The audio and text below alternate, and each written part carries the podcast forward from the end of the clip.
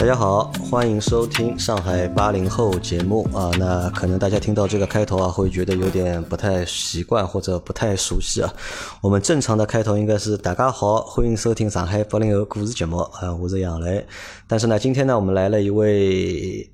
新的嘉宾，那第一次来参加我们的节目，因为他不是上海人，所以他也不会说上海话，关键他也听不懂上海话，所以我们的节目这一期呢，我们会用普通话来给大家做，来给大家介绍一下自己。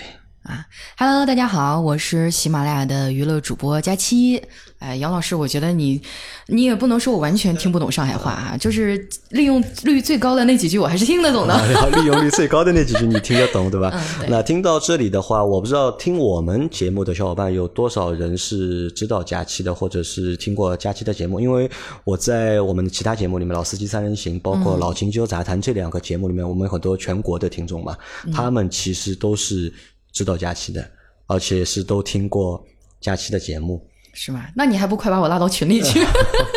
哦，你不能来，来了要闯祸的，要的。对对，我觉得就咱俩这关系，我要是你，我就把所有单身的男听众建个群，然后把我拉进去。那为什么今天会请佳琪来参加我们节目呢？是因为我在去年的，我们应该是在去年的过完年吧，应该是三月份还是四月份，我忘了，二零二零年的三四月份，那个时候我参加了一次奇瑞吧，应该是奇瑞的一次直播的活动。对，当时呢，我和佳琪两个人是搭档。对，第一次合作，哎，第一次合作，那个是好像是直播他们的一台车吧，是奇瑞的瑞虎七，好像是。他没给赞助费，我们就不要提品牌了。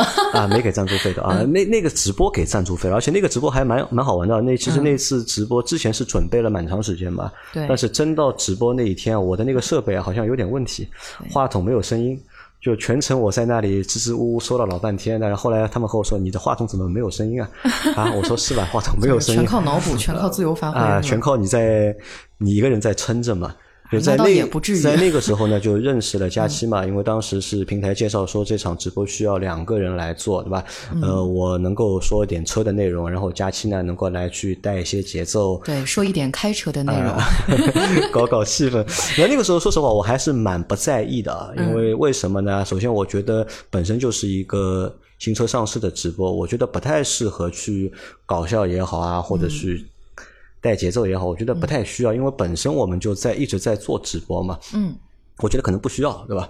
那但是平台硬塞了一个人过来啊，那我说塞就塞吧，对吧？哦，原来你认识我是因为硬塞啊，我还以为你是主动想跟我合作。不是，当时就是这么想的嘛。那后来我还在群里面和大家说嘛，哎，我到时候会和一个女主播合作，因为那个时候大概也是第一次吧，就是和女主播一起来做节目，之前是从来没有的，那次等于是第一次等于。嗯，那我和。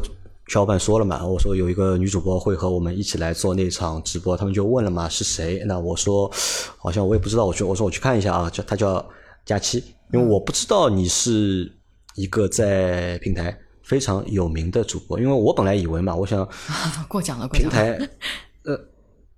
拉组合肯定是差不多 level 的放在一起嘛，因为我们的 level 很低嘛。啊，你你你的意思就是我比你 level 低很多，所以你觉得咱俩不能合作是吗？我觉得是我们应该是 level 是差不多的，那大家在一起。但是后来我听了我们听众小伙伴说嘛，哎，他说啊是佳期啊，好厉害啊，就是他们觉得佳期是非常牛逼的一个主播。我说有多牛逼？那么他们和我说，佳期是平台可能是 top 级别的顶部的。就是 top 一百的第一百名。嗯，top 一百的第一百，这肯定不是 top 十吧？有没有？这种话不应该从我嘴里说出来，应该从你嘴里说的。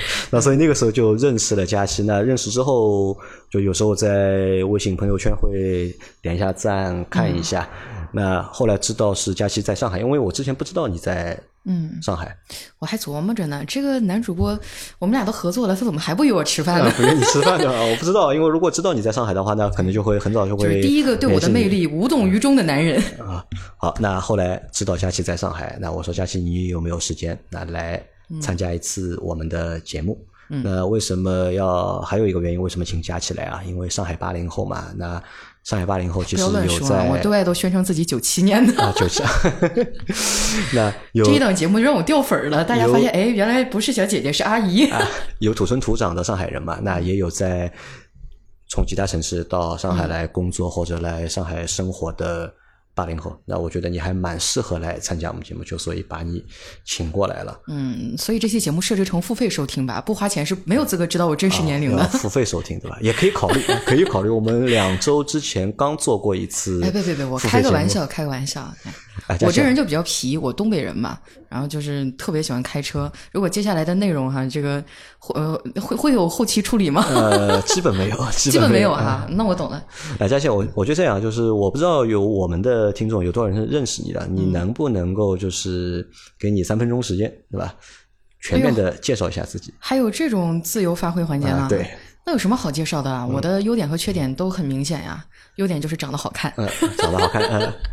缺点就是腿粗，嗯，还好吧。我是二零一三年底加入喜马拉雅的，一直就在做音频节目。然后我的节目叫《非常六加七》，是一个娱乐搞笑类的节目。平时就是那种东北东北大热心肠的大姐在那儿跟大家侃段子啊、聊天儿。就是没有什么太大的技术含量啊，当然跟我们杨杨老板这种节目没有办法比。啊，这个你你太谦虚了，我觉得。哎，我觉得杨老板有一个嗯有一个特点啊，就是你老是说什么啊，我们可能不是一个 level 怎样，但是在我的心目当中啊，我觉得我们是做泛娱乐的，所以听众比较多。但是按照这个呃内容方面来讲，我觉得还是你们更专业。啊，其实我们的商业价值更高。我们也啊，商业价值就是 节目之前肯定要先来一堆商业互捧嘛，对不对？我说一下，就佳期是目前是喜马拉雅最具有商业价值的女主播。嗯，男的也可以算上。呃，男的也可以算对吧？就是整个喜马拉雅，你是最 最有商业价值的。这个喜马拉雅是有个排名的嘛？那哎，它这个商业价值是按照怎么来分？是按照你的节目的就是喜马售卖的广告量来计算的。嗯，怎么说呢？它有一个综合的维度吧。我也不知道为什么是我，因为大家都在非常努力的去干活嘛。可能是在节目的播放量啊、更新频次，还有这个商业配合度啊，包括广告数量等等的一个综合的评比吧。好，那从这个点我们可以看出，就佳期和佳期的节目和我们的节目最大一个点不一样的点在哪里啊？就是佳期的节目是能够赚钱的，我们的节目是。不能够赚钱的，对吧？而且佳期是你这么说，我总感觉下一秒你是不是买房要跟我借钱？哎，不是不是不是。那你看啊，我们节目可能是 Auto B B，可能是在全网里面，就是也比较全，就整个喜马拉雅平台吧。我们可能更新的这个频次啊，嗯，可能是最高的。我们大概一个星期至少有八集节目，嗯，我们一个星期至少能够更新八集节目。哇，那你这个真的是。但是呢，我们是在这个平台是赚不到钱，或者我们做音频节目，我们是赚不到钱。好嘞，你等着，我现在马上打电话去骂销售。但是你说，但是佳期的节目是能够卖钱的。那从这个看，佳佳期可以算是一个就是职业的主播。嗯，就你是全职在做这个事情吗？对，全职在做。就全职没有就其他的兼职，或者这个是就是你的全职。对，早期的时候还会有自己的工作嘛？这个音频最早是，也就是玩玩嘛，玩票性质。但是后来就赶上一个很好的时机吧，然后迁到了上海这边，啊，就变成全职了。就变成全职啊？那这个就是打破了我的一个就是一直的一个猜想啊。那我本来以为做音频节目啊，大家都是为爱发电，或者是在用爱发电，都是不赚钱的。但其实这个是可以赚钱的。嗯，其实早期积累的时候，大家都是靠爱发电。嗯，但是后来的话，可能有一些，就是有一些额外的收入吧，足以支撑我把这个自己的工作辞掉了，然后我就来上海了。那佳期做这个事情做多长时间了？嗯，二零一三年底接触的喜马拉雅，然后在二零一四年正式开了自己的第一档节目吧。那你在做这个之前，你是从事过哪些行业？哎，实话实说，我真的是一个地地道道的学渣，学习不好。然后就是从小让我爸妈很操心的那种。嗯，毕业的时候做过汽车销售，嗯，然后还做过电视台记者呀等等的这些，但社会其他的工作没有做过，就很快的就投入到这个自媒体的行业当中。那怎么会去喜马拉雅做节目呢？你之前是喜马拉雅的用户或者听众吗？或者你之前喜欢这种音频节目的这种类型吗？哎，我说出来之后很难以置信啊！就我早期我喜欢打游戏，然后打游戏的时候会用聊天软件嘛，什么 YY 呀、QQ Talk 呀，然后我们就一边打游戏一边在那唠嗑嘛。我东北人就是自来熟，特别有聊天方面的属性。后来跟他们聊啊聊啊聊啊，有时候给他们讲段子啊。后来有一次就是不知道被谁给录下来一段音频，当时喜马拉雅，嗯，对，当时喜马拉雅正在挖掘主播，然后刚好就。嗯那个挖掘主播的人，他就把我这个录音交给他的领导，然后也是很有趣哈。那时候，嗯，我有几个朋友跟我说说佳琪啊，要不然你就讲讲段子嘛，你给我们录下来啊，放到一个平台上。那时候我第一次接触喜马拉雅，当时喜马拉雅的规则是你要上传三到五条声音，然后才能申请加微。后来我就传了自己的声音和资料，结果没过两天就有人给我打电话了，他说：“哎，你是佳琪吗？”我说：“嗯，是。”哎，他说：“我是那个喜马拉雅的谁谁谁啊，你有没有兴趣聊一聊这个节目的事儿？”当时我整个人都懵掉了，我想：“呵，这骗子电话真的越来越没水准了，我还只是个学生啊。”哦，那个时候你还在读书，还在？呃，还没有毕业，还没毕业啊。对，你想，就是没毕业，成天在网上打游戏那种。哎，那那个时候你想象过吗？就是能够用声音来赚钱？嗯，或者想过这个事情？没有什么太具体的想法，但那个时候也能在网上赚赚零花钱。我就属于那种不太安分的人吧。上学的时候打游戏，我会在里面给人家主持婚礼。现在想想其实挺脑残的啊，就不知道我们的听众里有没有那种，就打游戏的时候里面会有人结成道侣，或者结成什么什么什么，然后他们甚至会在语音软件里，在公会里去给他们举办一场线上婚礼，我就给他们主持，然后一次赚三十个 Q 币，给自己的什么红钻、黄钻、绿钻全充上。早期的时候会做一些这样的事儿赚零花钱，但你要真说指着它养活自己什么的，从来没有想过。那那那个时候刚帮喜马拉雅做的做什么呢？是自己开一个栏目在上面。嗯，刚开始的时候，喜马拉雅有一档娱乐节目叫《糗事百科》。哦，糗事百科。对，后期更改了叫糗事播报。嗯，它是一个大的账号，有七位主播轮播，每人一天。啊，我刚开始是在其中当礼拜天的那个主播。嗯，后来就开了一档自己的节目。啊，叫非常六加七，非常六加七，然后就在节目里面说一些段子，嗯，对，搞笑的段子呀，或者聊一聊最近的热点啊，吐槽一下我们当代苦逼人的这个生活呀，然后就把节目上传到喜马拉雅上，对，然后就等着分钱，那哪有哪有那么简单？其实是有很长一段时间是没啥钱的，嗯，那会儿我还在上班啊，你想我白天。我要出去采访写稿子，晚上后半夜了，在那吭哧吭哧的在写喜马拉雅上的这个稿子。有很多人可能觉得，哎，讲段子挺容易的吧？也不是替自己委屈啊，就是你们听二十分钟的段子，你觉得不怎么样，但实际上写稿子要写五千到六千字。嗯，你想，你正常跟一个人交流说五千字，那是一种什么样的感觉？何况我们这个二十分钟之内，你还要保证自己就每隔个几十秒或者十几秒有一个笑点，然后你还要逻辑上说得通，其实真的挺费脑细胞的。就是你，你看我这发际线。哎，那个时候你在做这个事情的过程当中，你身边小伙伴知道吗？嗯，知道有一些你会把节目分享给你的就是朋友啊，或者是你一起玩游戏的朋友？嗯，刚开始的时候我其实没怎么跟大家说，因为那会儿对于我来说，他又不赚钱，然后我现实当中也有自己的本职工作。嗯。呃，而且说白了，当时还会有那么一点点羞耻哈，就觉得不好意思，就成天在网上，因为我节目尺度其实还是稍微有那么一点点大的。我在想，平时我在外面是一个温柔的女孩，让你们听到我在网上在这口嗨，不太好意思。那你自己会听你自己的节目吗？嗯，肯定会听啊，基本上都都听吐了那种感觉吧。听吐了那种感觉。因为我们做节目，你首先你写稿的是一一方面，然后还涉及到做后期。你你自己自说自话没有问题，但你怎么保证大家听到的时候还觉得很有趣呢？你就要自己一遍一遍听，有没有什么地方有问题需要重录啊？然后你在后期加进去音乐呀，适当的音效啊，就是左一遍右一遍听，反正基本上节目传上去，哎，我就不听了。那当时节目都是自己来做嘛？自己录，自己做后期，然后文案也都是自己写。对，就我一个人采编播一体，从收集素材到写稿子，到录制再上传，然后甚至自己给自己当那个宣发，到处发。那难不难？到底？咋说呢？你要说不难吧，有点有点假，确实也难啊。但是现在想想，我觉得那会儿的我还是很幸运的。就当时，嗯，一个工作频度或者更新的频次是怎么样？一个星期更新一次，还是一个月更新三次？一个月更新十二次。一个月啊，一个星期三次，对，一一周十二集，那这个频次也非常高啊。哎，怎么说呢？反正如果一个人来干的话，那确实是有点高。那当时会做这个事情，会影响你正常的工作吗？会呀，我记得刚开始不太赚钱的时候，我家里人也不理解，而且想挺大个姑娘，成天往电脑前一趴，也不知道你在那鼓捣啥呢。有这时间出去溜达溜达是吧？认识认识小男生，那成天往家里一蹲，怎么回事啊？啊，主要就是。大人们都不太理解，嗯，你想想，在那个时候提到什么自媒体啊，什么主播呀，大家都不太懂的。尤其是我在北方的一个三线小城，就大家都不理解。那做了多长时间，对吧？才做出成绩？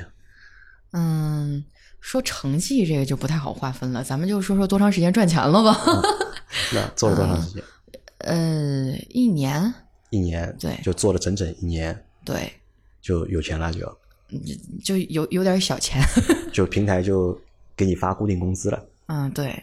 因为那会儿人的精力真的是有限的，白天上班，晚上写稿子、录节目，我有的时候半夜两三点都不睡，对我来说是一个非常大的消耗。他要是再不挣钱，那我真的是熬不下去了。那在赚到钱之前啊，就是有名嘛？那个时候，嗯，会有一些粉丝，因为我赶上了音频爆发的那个风口吧。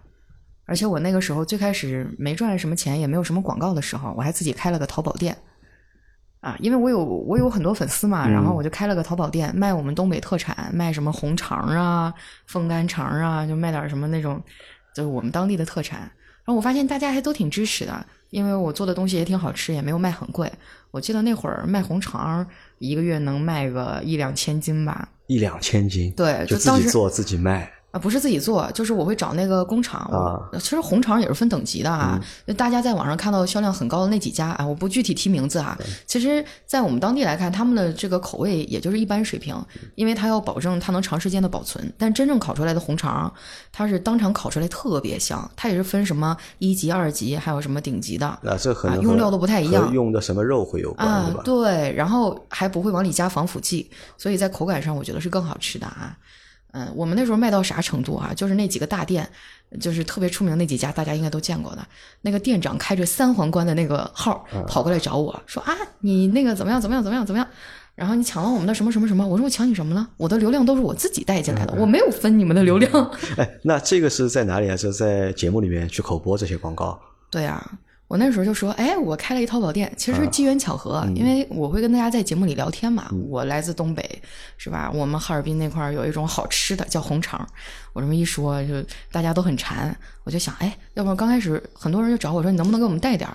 但后来我一想，那既然这么多人，那我们就卖着试试呗。没想到还真的就销量挺好。啊，你在二零一三年已经开始嗯，那应该是应该是一一四年的一四年啊，一四年正式开始带货了，已经对。然后那会儿真的是卖的如火如荼，不过在我来到上海以后，这个事儿就不干了。我我问你啊，就你们在当时你是怎么和就是你的听众互动的？因为我们现在比较简单嘛，就是我们就微信在节目里面会让大家去加我们的微信的那个账号嘛，加我的微信号，然后到微信里面会和大家聊天，然后拉个群。你们也是这样吗？我也是啊，因为刚开始人不多呀，就能聊得过来呀。但是后来可能就人多了，有点聊不过来，会有一些啊，像我的编辑啊，会帮我去有一些问题会去做出回复。其实人少的时候，大家都聊得很开啊。那会儿时候我经常在群里面开车，但现在就人多了不方便了，对吧？现在出名了，反而不可以了，对吧？真的是，有的时候我看到他们在群里聊天，我真的很想插嘴，但是一想，哎，算了，哎，那。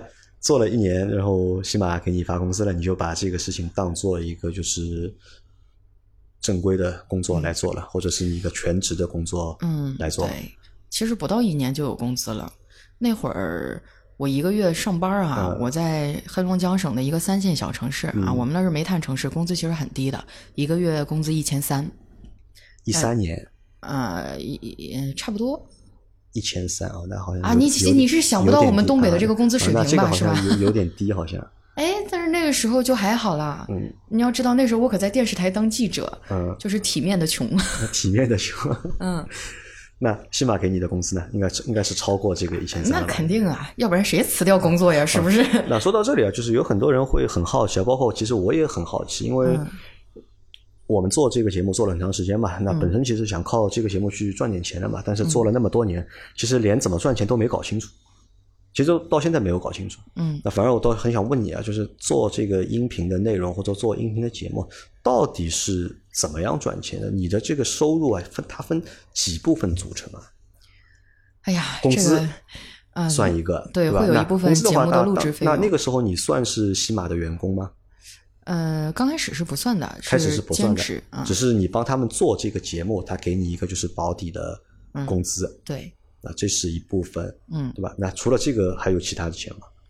嗯，后来就会有一些广告植入啊，比如说冠名啊，嗯。或者是软植入啊，或者甚至是定制节目啊，啊，然后慢慢的也会有一些线下的合作，比如说嗯。他邀请我们去出席什么活动啊，我们也会配合他做一些什么样的宣传啊，嗯。啊等等，然后剩下的就是可能呃做个电商卖卖东西啊，那是哦，其实就是赚钱的方式还蛮多的。对，然后也有做自己的公众号呀、微博等等的，就是赚钱的比较杂吧。赚钱，那嗯在那个时候，你给自己的定位是怎么样的？我是个网红，还是我是一个自媒体，还是我只是一个栏目？有过就是一个明确的定位吗？没有，我那会儿觉得我就是混口饭吃。混口饭吃，嗯，哎，讲道理，六七年前你提到自媒体，谁懂啊？那会儿我们是不懂的，在黑龙江根本就是在大人还有甚至我同龄人老师的眼里，这就是不务正业呀。因为其实一三年的时候，一三年、一四年时候，正是中国自媒体啊，真那你要知道，我在一个东北的小城啊，我们那边信息很闭塞的。就你一提到主播呀什么的，大家第一反应就是啊，那种浓妆艳抹的，这个谢谢老铁刷的飞机怎么样怎么样的。后来我嘎压根儿就不跟他们提了，我很懒得解释，我说我没有房间号，我也不开直播。啊，你只是有一个音频节，哎，那你我没有考虑过做视频直播吗？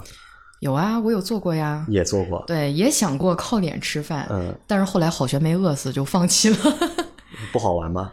不是啊，就我发现啊，每个人，嗯、就是我我综合衡量了一下我的优缺点。首先呢，视频它肯定是要考虑颜值的啊，它要考虑颜值。我这个长相呢，就就很普通啊，跟他们比颜值呢，咱没人漂亮是吧？比年纪呢，啊，那帮年轻的小姑娘一茬接一茬的换，然后人家又能唱歌，又能跳舞，然后又能怎么样怎么样的。我后来衡量了一下，这碗饭呢，我不是不能吃，但是我坚持吃下去呢，也没什么太大的意义。我应该思考一下转型。我不希望自己做一个青春饭的生意。后来我有一段时间是开视频直播的，也能赚一些钱，但是都是以给大家主持活动啊、这种方式，或者给他们写写什么策划案之类的去赚钱。就真正是去靠打赏什么的，没赚到啥钱。而且我这东北人的性格啊，我就不好意思跟人说，哎哥，你给我刷个啥啥啥呗。我反正我有时候会说，哎呀，哎呀，别别别别别别刷，别别别别别别死吧，不要刷。然后我就发现我的性格真的不适合做这个。就不好意思，对吧？嗯，不好意思，就人家小姑娘啊，那别人进来了，小哥哥你来啦，我好想你啊，我来了，人家来了，我说大兄弟你来了，你昨天上哪儿嘚瑟去了？怎么没看着你啊？这画风就莫名其妙的就不对劲了。那后来呢？就是什么时候来上海的呢？呃，一五年，一五一五年，接近一六年的时候，是直接来的上海，还是去过其他城市？没有去过其他城市。其实这么想想也挺悲哀的，就一五年就从老家到上海，对就待到现在。啊，对，那那当时是什么契机让你来上海？嗯、就是当时喜马拉雅发展的特别好，然后我们也是第一波流量起来的主播嘛，嗯然后在小城市其实待着也挺没意思的。你要知道，做自媒体节目吧，它需要一个环境嗯啊。当你和周围人聊天，你发现别人都不知道你在做什么，甚至觉得，哎，你这东西怎么样怎么样，对你有一些其他的看法，你会觉得很苦闷，无处倾诉。然后那个时候，我们领导跟我说，要不你来上海看看吧。就我会觉得上海这个地方有很多跟我做同样事情的人，志同道合的朋友，然后我就来了。我来了以后，当时跟我妈一块过来的，我妈那会儿还不愿意让我离开黑龙江，她就觉得你小姑娘嘛，踏踏实实的在老家是吧，考个公务员，或者是这个搞个什么事业编啊等等的，才是最好的出路。那当时你自己有这种就去到其他大的城市的这种想法或者向往吗？嗯，会有一点儿向往，对，但是也没有什么踏出来的勇气。因为我从小到大其实除了学习不好，其他方面还挺乖的。哎其实来上海主要是因为因为喜马拉雅在上海嘛。对，如果喜马拉雅在北京，可能就去北那肯定。去北京了呀，对吧因为其实我对喜马拉雅爱的深沉。那其实你看啊，在上海播客其实不太多啊，做音频节目我看都不在上海。因为这几天我看他们在搞什么播客节嘛，嗯是在北京的嘛，然后问我要不要去，对吧？我说太远了，对吧？我说你哪天在上海办的话，我来参加。呃，上海基本上不可能，没有嘛。那那个时候就一五年就来到了上海，那个时候是入职了喜马拉雅，就等于在喜马拉雅工作了。嗯，对，最开始是在喜马拉雅工作的。工资高不高？你咋又开始问工资了呢？我们不要聊这种肤浅的事情，好不好？我节目很肤浅，我们只那肯定是比原来多呀，就十倍于我原来的工资呀。十倍于你原来的工资。嗯，对，啊，那个时候刚到上海，对上海印象是怎么样的？就是很兴奋啊！我还记得我当时有一个好朋友叫小黑，他在喜马拉雅上也有一档节目，嗯，然后他和他女朋友开着那个小车车，头一天晚上接到我，我们吃完饭以后拉我去看了东方明珠，看了那个三件套，然后在那个那个江边溜了一圈，我觉得哇，这就是上海。对于我来说，那就是传说中的地方，就是上海滩的感觉。没有来过。我说句很惭愧的话，就在我在大学毕业之前，我都没有出过黑龙江，就是那种典型的小小城镇的那种乖乖女嘛。那你在没来上海之前，对上海是一个什么印象？魔都啊，国际大都市啊，有钱、纸醉金迷、夜生活，大家晚上都不睡觉的，成天出去动次打次那种。有没有听说过上海排外吗？啊，有有听说过，嗯，那害怕吗？那倒还好，我性格这么好，哎，我真的我来上海这么多年，我觉得还行。就我我我我是性格比较好的好相处的一个人。那上海和你来了之后啊，和你想象当中你觉得一样吗？嗯，会有点不一样哈。会有点不一样。就首先，我觉得之前我。感受到的上海就是他们都倍儿有钱，然后就生活老丰富了，晚上不睡觉出去夜店喝酒这那的夜生活夜上海对吧？后来当我来到这儿以后，我发现夜上海好像跟我没啥关系。为啥呢？就是每天你就要工作呀，要干自己的活儿，然后我又不是那种就呃特别喜欢出去玩的类型，嗯，而且我觉得夜上海是有钱人的夜上海，都属于社畜。看看不用钱嘛，对吧？你去外滩啊，去陆家嘴啊。啊，那倒有看过。我我之前有一段时间就住在那个东昌路地铁站那边，我真的我就特别喜欢高楼大厦，就每天晚上出去逛一逛，看看那个那个灯光啊，你就会觉得心里特别敞亮。就包括我有的时候我觉得很难啊，或者很孤独的时候，我就跑到外滩那边去看一看，我就看哈，这就是镇江来的江山。现在我在打江山。哎，那那个时候对上海人啊。嗯，有什么影响？嗯，其实我接触的人还都挺好的，因为没有接触过太那个。我知道有一个北方的、东北的小品演员嘛，嗯，巩汉林嘛，巩汉林他之前很多小品里面，他演绎过就是上海人的形象嘛，对吧？那那个形象说实话不是太好，我觉得不是太好。就是你，因为你之前也没有来过上海，那你之前对上海人会有什么印象？有钱，有钱对吧？前面还和我说不要老是谈钱对吧？啊，就是这个印象就就就是很根深蒂固啊。嗯啊，我觉得上海人很精致，然后他们就有那种调调啊，就包括你现在你去那个浦西啊，很多地方那种小咖啡馆啊啊，就是上海人的身上那种调调，还有那种那种悠闲的感觉，我很难描述，很难描述，就对，蛮有上海人的这个味道，不一样的味道，对吧？对。然后我觉得上海男人很细腻，就他们他们就是很绅士啊。那这个我觉得这个细腻可能是因为和东北的男人去比的话，上海男人相对来说那当然了。我觉得他们比我都细腻，比你都细腻。那有没有觉得，就是因为很多人说上海男人都是娘娘腔啊，或者是比较柔啊？哎，你有这种感觉吗？你在搞事情啊，杨老板？不，这个不是搞事情嘛，因为你是要给我介绍对象吗？啊，不是不是，因为这个不是你问这个干什么？很多外地的人，对吧？或者外地的用户、听众，可能会对上海或者上海人有一些。刻板的印象，嗯，其实我们在做的一件事情是，我们一直在找这些刻板的印象到底是由于什么原因造成的。那这是一个，第二个呢，就是其实也想听一听，就是哎，别人是怎么看待我们的？那好的地方在哪里？不好的地方在哪里？咱实话实说哈，就是确实会有一些排外的现象存在，但那绝对不是。大部分的现象，你走到哪儿，你都有那种不太好的人啊，就是有那种对于地区的刻板印象啊。那你看，你提到东北人，很多还是那种社会大哥啊。我觉得东北人大花臂，上来就你瞅啥，我瞅你咋的，也不是每个人都那样吧，对吧？这个分人啊。我觉得粗暴的去用这个东西去给一个地区盖个帽子不太合适。你要说没遇到过呢，我也有遇到过，也遇到过。对，这个工作还是在生活当中？嗯，就生活当中啊，生活当中，就我是听不懂上海话的。嗯。有的时候沟通不畅，人家一跟你说上海话，可能不太耐烦那个样子，我也会觉得心里有一点点不舒服。但总的来说，我很喜欢上海，因为我觉得这个城市很包容，很包容。对，它能接纳很多新兴的事物，不管你在这做什么，你都不觉得奇怪，大家都能理解你。就举个例子，比如说。我在老家那边啊，我说我做自媒体节目，我在网上开直播，我做什么？可能大家觉得，嗨，那小姑娘年纪轻轻的，一一年能赚那么多钱，肯定没干好事儿。还那小姑娘挺大岁数，不结婚，不找对象，成天在网上互哈的，肯定不是什么好东西。但在上海不是，就包括我身边，我还有一些我的这个朋友哈，gay 蜜，对，就好朋友。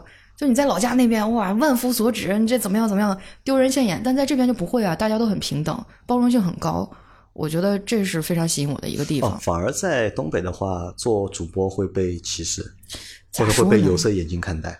嗯，早期是会，这两年我不知道有没有改善啊。那早期肯定会啊，因为早期的时候，我还一直以为主播是或者直播是东北特色。其实也不是，对吧？嗯，野蛮生长的那个阶段啊，咱实话实说，它内容上没有一个很好的把控，就是就就有的有的尺度很大呀，或者什么的，确实会引起一些人的反感。就是他们一提到主播，就没有什么好的印象。但现在慢慢的这行业规范了以后，也好很多了，大家开始逐渐的了解到这个行业了，就还好。那一五年到现在一直在上海，嗯，喜欢上海哪些地方？哪些地方呀？哎呀，这开始拔到思想高度了。我喜欢逛街呀，喜欢逛街。那去哪里逛？上海有很多地方可以逛街嘛？就就到处逛呗。这小姐妹想去哪儿逛，我们就去哪儿逛呀。就是逛逛街呀，吃吃好吃的呀。我的人生乐趣就是逛街和吃。有喜欢吃上海的东西吗？哎，上海菜能够接受吗？能接受啊，但实话实说，我现在已经不咋吃上海菜了，太甜了。我来上海第一年胖了十斤。哎，很多人都和我说，就是上海菜甜，但。作为上海人啊，我倒不觉得。哎，那你是没有去过其他的地区。我们那边都是偏咸口炖菜。然后还有一点啊，我说出来你别笑话我啊，在我们东北，就是菜不会做的很精致，都是那种大铁锅炖，里面什么土豆、什么小鸡儿、蘑菇，乱七八糟往里一扔，炖的咕嘟咕嘟咕嘟，特别香。然后边上贴一溜饼子，就大家围着一个锅吃。我们那边上菜都是那种，你都不能说是深的盘子了，我们有的时候都用铁盆上，就大家。就是管够，你随便吃，甚至还得剩很多那种。我们觉得这样是热情的待客之道。铁锅炖，对吧？上海现在也有很多，也有很多炖大鱼。我刚来上海的时候，我都吃不饱，你信吗？我发现你们这边摆盘都好精致，然后盘子都很浅，中间一丢丢，然后旁边摆几个叶子。就这，我一顿能吃二十盘。我跟你讲，你说朋友约在一块吃饭，你都不好意思下筷子，我就夹了两筷子见底儿了，你说这怎么搞？就在量上面不适应。嗯，就很精致，我不能说它不对。但是，就是对于一个北方人来说，刚开始确实不适应。那我觉得这个也不是精致吧，可能有几个原因啊。一可能是商家比较鸡贼嘛，对吧？不不不，可能是你们这边太热了，没胃口，吃不下去。少给一点嘛。二呢，也有可能上海人的胃口啊，并不是那么大嘛，可能你给多了也吃不掉，也浪费。嗯。那现在这个胃口有变小嘛？没有啊，我可以多点一份嘛。我跟他，你问我几个人来，两个人，然后你给我来两碗面，我说吃完一碗，哎呀，我朋友不来了，算了，不要浪费，呲溜呲溜呲溜把那碗也吃了。啊，那我我说蛮还还蛮好玩。你看，从一三年开始做你的非常六加七，嗯，那做到现在，嗯，多少年了？八年了，八年还是七年？嗯，七年多，将近八年吧。七年多，八年，一个节目能够做那么长时间啊，就我觉得这个是非常不容易的事情啊。还不是因为找不到别的工作？我不知道在西马平台上，嗯，那么长时间节目多不多？能够就坚持做七年、做八年的，而且你看你那个节目更新频次也非常高啊，一个月要更新十二期，嗯，对吧？一年的话你都要？一年一百多期了。嗯，怎么说呢？确实流失掉很多人，有很多小伙伴掉队。嗯，但是你要说达到百分之多少吧，我也没具体算过。就身边很多小伙伴走着走着就不见了，而且音频早期可能也没有那么多变现渠道，很多人就选择挣快钱，开直播呀。啊，或者什么什么乱七八糟的，他们就干别的去了。坚持下来的其实没有特别多。那现在的这个工作方式啊，和你当年刚做这个节目时候工作方式有发生变化吗？嗯，有一点，就现在不是一个人单打独斗了，也会有一些帮手啊。有个小团队。嗯，对，就很小很小，非常的小的团队。有有我们小吗？那我们也是非常小。虽然我今天只见到了你一个人哈，但是我们的椅子绝对没有你多。所以这件事告诉我一个道理哈，就是人少不少不重要，牌面一定要搞起来。那现在每天的话，就是工作的一个状态是怎么样的？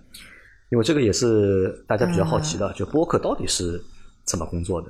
其实我觉得录节目是简单的，它反而是整档节目制作当中最简单的一个环节。就前期你要搜集大量的素材，你要看网上的热点，然后你再把它收集整理，用自己的方式改编啊，然后就是 让大家听着舒服一点吧。这个比较费时间。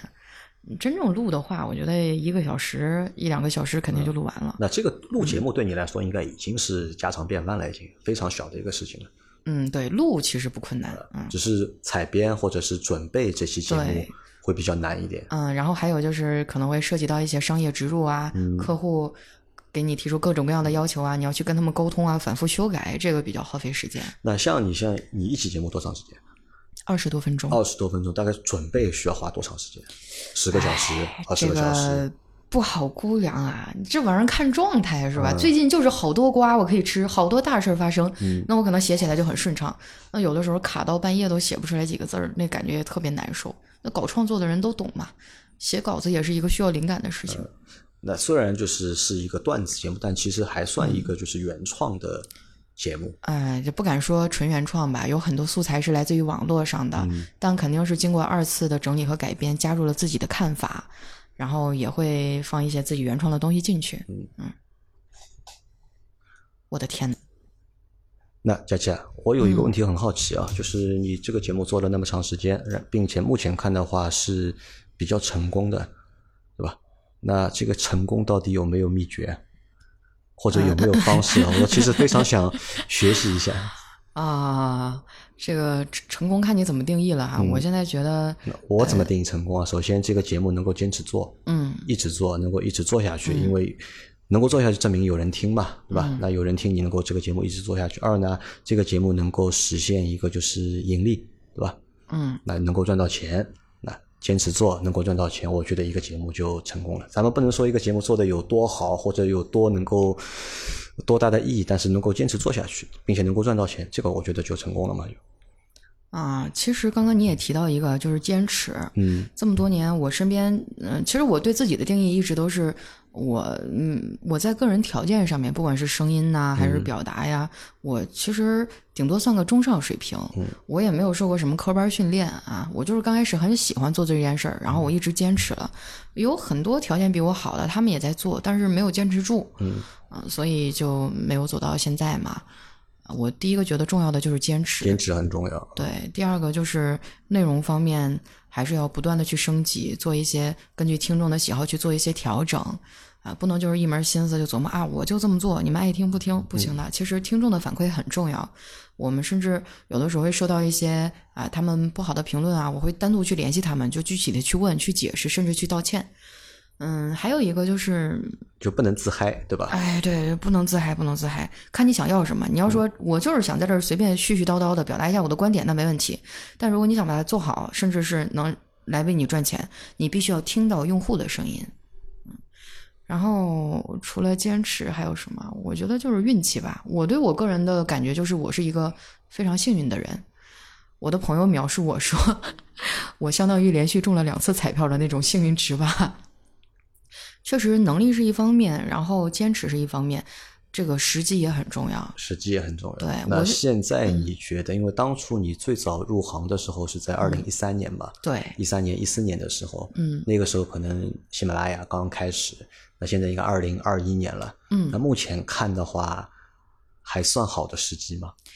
或者是这个红利期到底是过了呢，还是还没有来呢？因为我们看，从去年开始的话，就是全网有大量的就是新的播客的平台诞生，对吧？每天又有很多新的节目出来，那看上去好像哎，这个光景啊，要比二零一三一四年的时候好像更好一点。嗯，反正我没什么文化哈，我没有办法从这个更高的层次来解读这件事儿，我就我就提一个问题哈，如果这个行业它未来发展前景不好，为什么大家都削尖着脑袋往里进呢？对吧？肯定是这儿有发展。能赚到钱，大家才会都涌进来呀。所以从这个角度来讲，我觉得它未来的发展是大家有目共睹的，肯定会越来越好。呃，另外一点就是现在竞争压力确实很大，因为知道这个行业，然后想从事这个行业的人越来越多。但我不觉得这是一个什么坏事儿。首先，进入的人多了，就说明大家只有更加努力的这个提高节目质量，吸引更多的粉丝，才能在众多的节目当中脱颖而出。对于我来说，我觉得这是一个挑战，也是能呃，就是逼着我们不停提升节目质量的一个方式吧。嗯，现在确实没有早期节目那么容易起来了，因为那会儿大家选择性不因多为。现在节目多嘛，对，现在节目太多了。嗯，不过喜马的模式一直都是这样的。我觉得它和传统的那种节目比起来，就是传统节目这个时间段你只能听我，我播什么你听什么。但是你打开喜马拉雅是，你听什么我播什么。你喜欢啥，大爷？这个你觉得不满意？来来来，我们换换下一个。哎，这个还不行，那换下一个。就是都逼着大家不停的前进吧。啊，我觉得未来发展前景是非常好的，但是现在起来确实需要付出更大的精力。现在起来会需要付出更多。嗯，哎，那前面我有个问题啊，忘了漏了问你啊。你看你这个节目做了那么长时间，对吧？那我有很好奇啊，就是这个是因为我也听过你节目嘛，对吧？包括也和你一起就是做过直播，那对你的这个人设啊有一个基本的了解。嗯，是不是发现我真人比节目里美多了？呃，我想问的是，这个是你真实的吗？是节目里的那个形象？嗯这个是刻意打造出来的，还是你本身就是这样的一个性格？怎么说呢？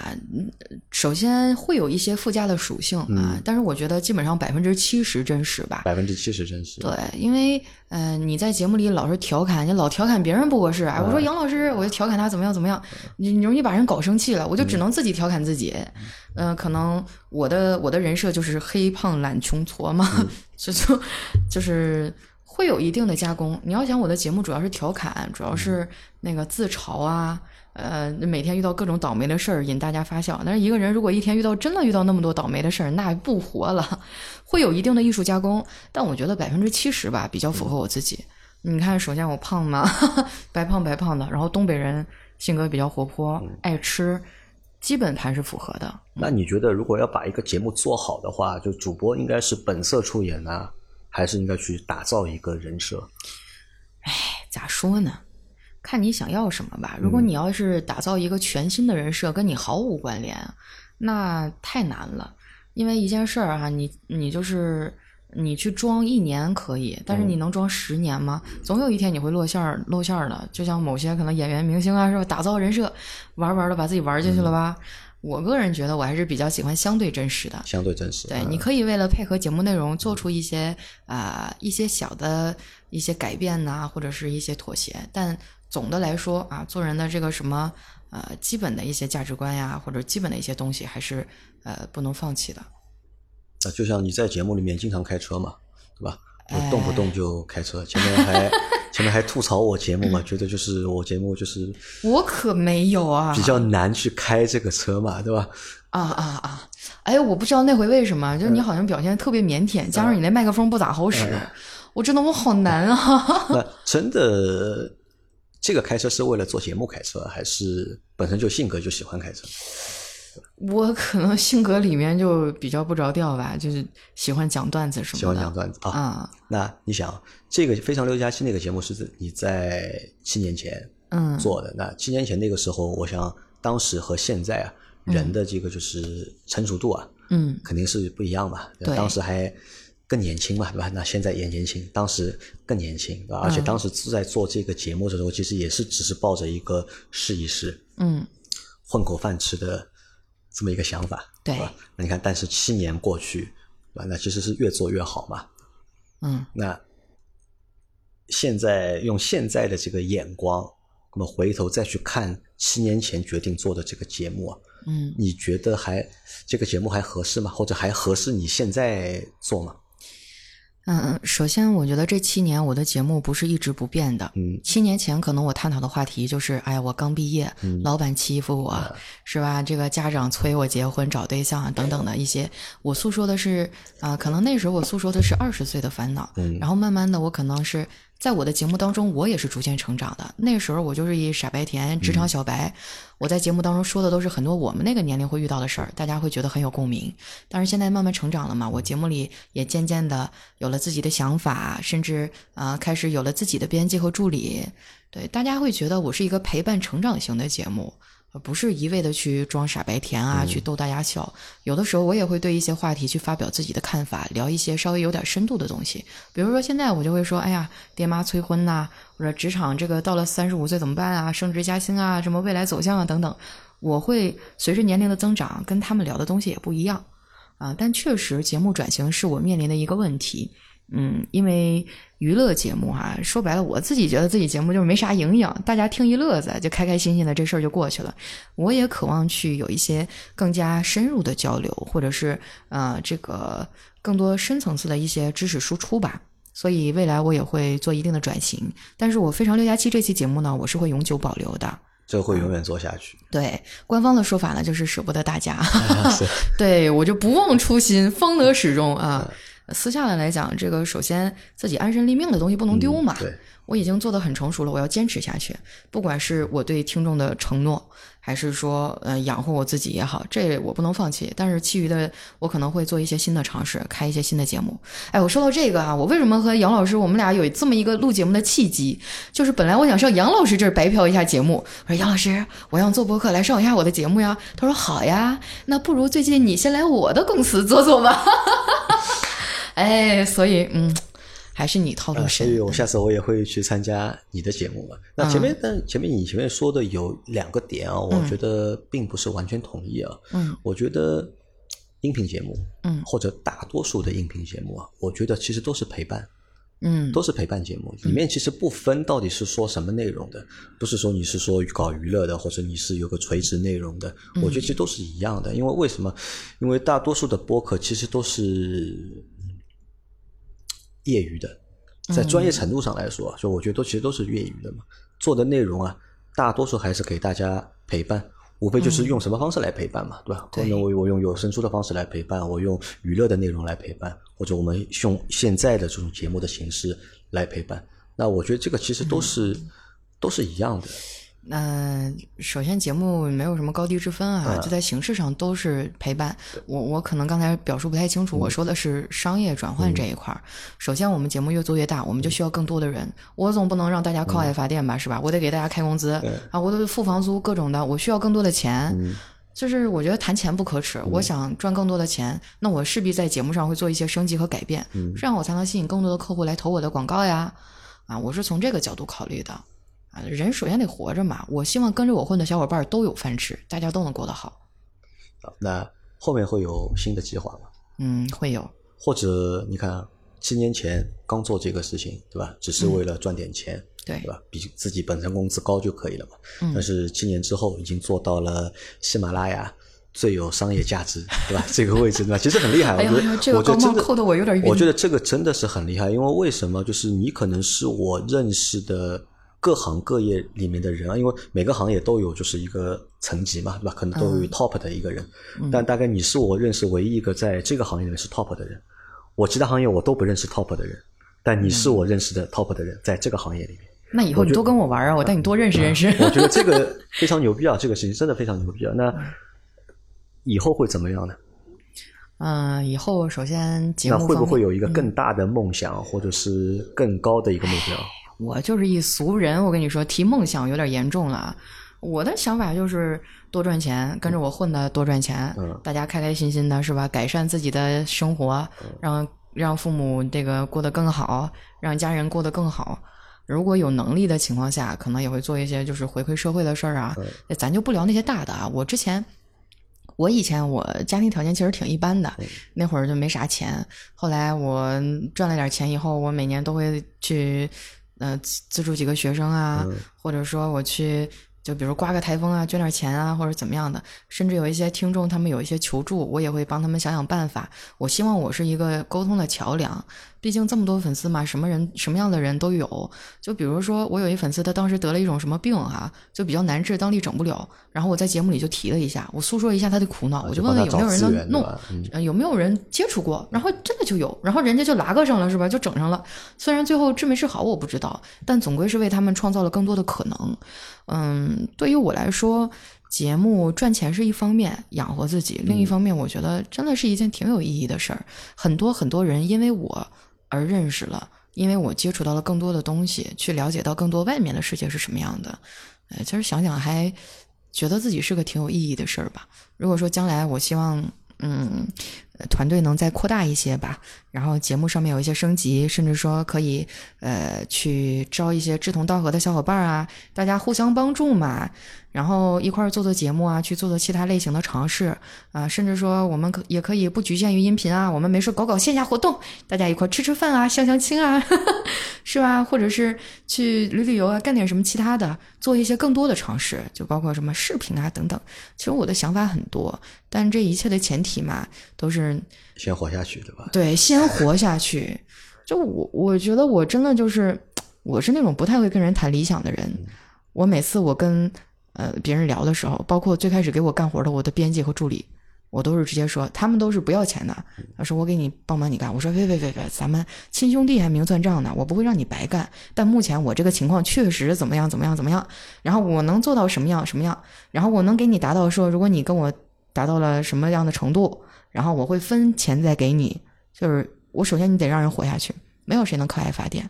我觉得你让别人靠爱发电就是一个无耻的行为。是的啊，这个节目完了，伤害到了杨老板发现底下好多人都开始跟你要钱了对对对，这个节目仅限于只能让我们听众听到，对吧？不能让我们其他几个主播听到，对吧？让他们听到了就麻烦了。啊，就对，这个，哎呀，怎么说呢？可能我是个实在人，嗯啊，跟我合作过的人，他们不见得会夸我多聪明，但他们一定会觉得我很靠谱。那在做了那么多年的主播，或者做了那么多年的播客之后啊，嗯，你觉得做这个事情对你来说最大的收获是什么？除了钱之外除了这个钱之外呃这个这个不要谈钱，对吧？除了钱之外，聊聊情怀吗啊、也不一定是情怀吧，价值观升华一下啊你觉得最大的收获是什么？因为很有可能你这七年你不干这，你干其他的事情，你也能做成功啊。那我现在孩子估计都上小学了吧？我觉得这些年给我的收获就是，我体会了一个完全不一样的人生。嗯因为我身边有很多朋友、同学，如果我留在老家的话，我现在大概就是一个有着一份稳定的工作，然后孩子应该也好几岁了吧，啊然后最近应该在拥有了自己的家庭哎，那倒也不至于，不会要的，养不起。呃，然后有自己的家庭，离父母更近一些，呃，就是和现在完全不一样的生活吧。我是一个比较在意家庭的人，可能我会更多的就像一个家庭主妇一样，工作之余就更多的精力放在家庭上。但是出来以后，就让我看到了更大的世界，就是我会了解我我能做更多的事情。就女人原来不只是在家里面是吧，带孩子有份工作，然后伺候老公啊什么什么的，我还可以做更多的事儿。嗯那对于那些想来做主播、嗯，想靠声音来赚钱的人啊，有啥你有什么建议啊建议吗？哎呀，咋说呢？咱实在实在点说啊，现在想有这个想法人老多了啊，对，非常多。啊，你要先衡量一下啊，你有什么样的优势，然后你能不能坚持得下去。首先，你要做好长期为靠爱发电的准备。刚开始都是有积累期的，我头一年多也不挣钱，你肯定有很长一段时间你是看不到什么收入的，能不能坚持下来？还有就是你有什么优势？你是声音好听啊，还是我对什么方面有特殊的见解啊？比如说我对汽车特别了解，我对什么什么特别了解，你要对自己有一个清晰的规划。还有就是，嗯，你说做就赶紧做嘛，就不要老在那儿计划。你要做出来，慢慢根据大家的反应去做出调整。嗯，而且这条路上，我觉得百分之八十的人其实可能都赚不到什么大钱啊。你要做好这个准备。剩下的，我觉得如果时间和精力允许的情况下，那就试试呗。万一呢，对吧？运气这个东西真的很难讲的。如果你又勤奋，然后你还有干货啊，这个有什么其他的优势，也也有很大的机会还是能起来的。你还是其实鼓励大家，如果可以的话，对呀，我要不鼓励的话，就要被老板杀掉了。这一段听到的话，呃，就是我觉得机遇和挑战并存，难肯定是很难的呀，谁不难啊？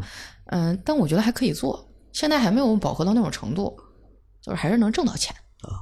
好的，那这期节目啊，其实我们从另外一个角度啊，就是去了解了一下佳期。那可能佳期参加这个节目是参加的那么多节目里面，我觉得是最唯一一个没有广告的，不是没有广告，是最正经的一个 嗯，假期。确实是我平时的人设，包括我平时的风格，可能也是做节目习惯了，都是比较跳的那种，特别能开车。就有我在的话，可能场子都很热。我很少去跟人深入的去交流什么啊、过去啊、什么理想啊等等的东西。就相对比较走心的一档节目吧。啊，蛮好。那这个反正是第一次啊，因为如果可以的话，那我以后还是 想经常来邀请你来参加我的节目。怎么样？是不是觉得跟女主播搭配的话，还是男女干活儿？呃，男女搭配干活儿不累是吧？对的，对的，对的。就会觉得这是一方面嘛。第二方面，其实因为我还是希望能够对这个行业嗯有更多的了解。那更多了，如果想要更多了解的话，除了你自己要做之外，对吧？嗯那也要多和这个行业的人多接触，嗯对吧？这个我觉得是蛮重要的一件事情吧。嗯，而且我们在听我们节目的小伙伴里面，也有很多人自己在做博客是吧？我的那我这刚才这一段里没有说到什么不该说的内容吧？啊，你都可以说吗。我觉得别呀，万一被我们老板听到了，我天，明天就是因为左脚先迈进办公室被开除了。啊，你你们老板不会听这个节目，这这是一个沪语节目，哎，一般不会有人听你。不要对自己这么没有信心，万一别人就想抓我小辫子呢？啊就啊就想抓你小辫子的啊。对，以上内容仅代表啊，个人立那这个是场啊，那这个是我考虑不周，考虑对，不周。如有如有雷点，全部归杨老板负责。对对，我负责，我负责。好吧，那今天的这期节目就先到这里。那嗯其实从这期节目开始啊，之后我会适当的调整，就是节目的比例，可能会有三期节目是沪语的，嗯然后当中会带一期普通话的节目，因为我身边其实还是有蛮多。有意思的小伙伴，嗯想来参加我们的节目，或者我想分享他们的故事，但他们都不是上海人，也不一定会说上海话，对，这个普通话还是很有必要的。呃，非常有必要。嗯，好，那今天的这期节目就到这里，感谢大家的收听，也感谢谢杨老板。也感谢佳琪来参加我们的节目。哎，谢谢杨老板带我认识了一群完全不同的小伙伴儿哈。结果给自己打个广告，还关注我。我的名字叫佳期，佳期如梦的佳期，不要打错了啊！你要实在不行，你就你实在不行你就打四个字，然后删掉俩。哎呦，好多人都把我的名字打成假期，假期的还有佳琪，哎，我就很无奈。所以说起名字真的好重要啊，。我觉得你这个名字蛮好的呀，非常六加哎，七就。老打错，搜索成本太高了。好，那今天就到这里，感谢大家收听，我们下期再见，好，再见，拜拜。